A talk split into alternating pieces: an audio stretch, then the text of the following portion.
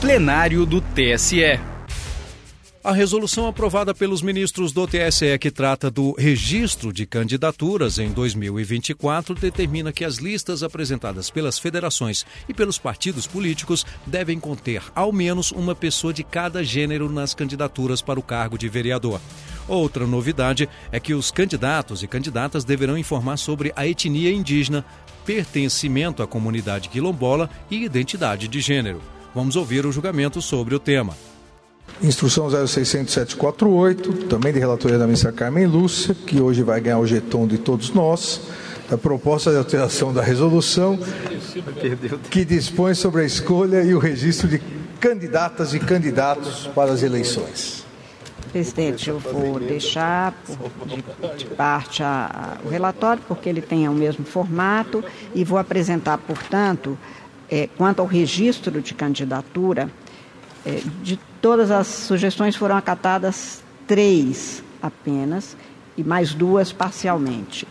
Foram, neste caso, apresentadas muitas propostas, presidente. Foram 79 propostas que não foram acatadas, porque contrariavam, basicamente, a, a, a jurisprudência, a legislação e a própria Constituição. E as principais propostas de alteração são a previsão de que as federações definam e comuniquem ao Tribunal Superior Eleitoral em formulário próprio qual ou quais os partidos políticos entre os que integram poderão obter a chave de acesso do sistema de gerenciamento de informações partidárias, para reforçar exatamente a autonomia. E lembrando, presidente, que essa é a primeira eleição que vai contar com este Instituto da Federação, que é muito recente. E, portanto, alguns, alguns dados da dinâmica Claro que vão sendo, é, no andar da carruagem, como se diz, que vão, vão se ajeitando.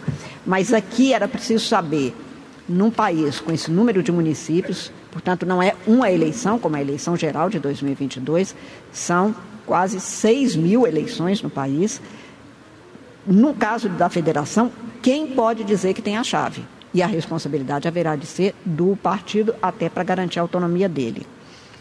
Segunda alteração é a de regramento específico para o registro de candidatos do militar alistável, que na, na, forma da própria Constituição nós já temos, mas que não estava claro, inclusive comunicado ao comando, para que impedisse que, é, às vezes, eles continuassem no cargo e já devidamente candidato.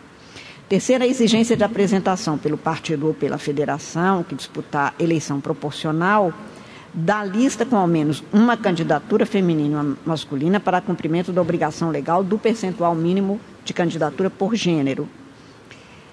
A quarta alteração é a responsabilidade de candidatas, candidatos, dirigentes partidários e representantes de federações e coligações de zelar pelo correto preenchimento dos formulários gerados pelo CADEX, podendo responder pelo lançamento de informações falsas ou que contribuem para a o atingimento de ilícitos eleitorais e até de crimes.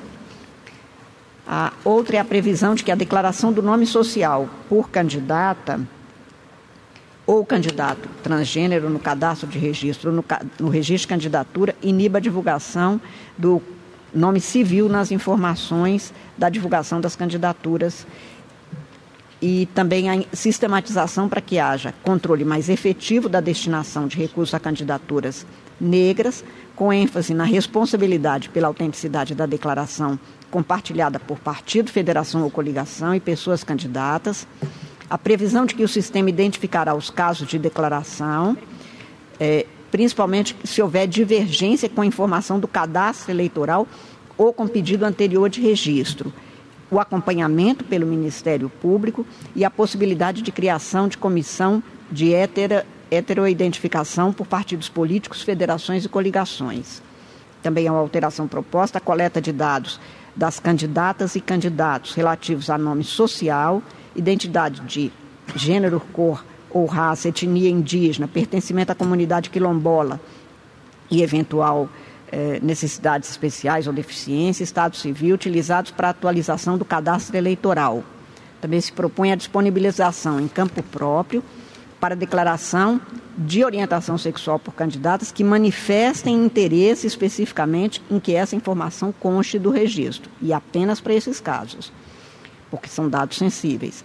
A divulgação de dados pessoais, que fica limitada ao, ao necessário para o atingimento de finalidade legal, e aqui, presidente, houve uma ênfase muito grande no cumprimento rigoroso da lei de proteção aos dados pessoais, nos termos do artigo 6 da lei, de, da lei 13.709.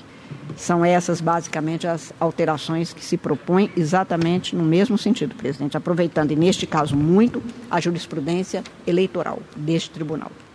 Propõe, portanto, a, o, a aprovação. Agradeço, ministra Carmen. Alguma observação, alguma divergência? Aprovada a resolução que dispõe sobre a escolha e o registro de candidatas e candidatos às eleições de 2024. Para mais informações, acesse o site tse.jus.br e busque pela instrução número 0600 748. Justiça Eleitoral. A voz da democracia.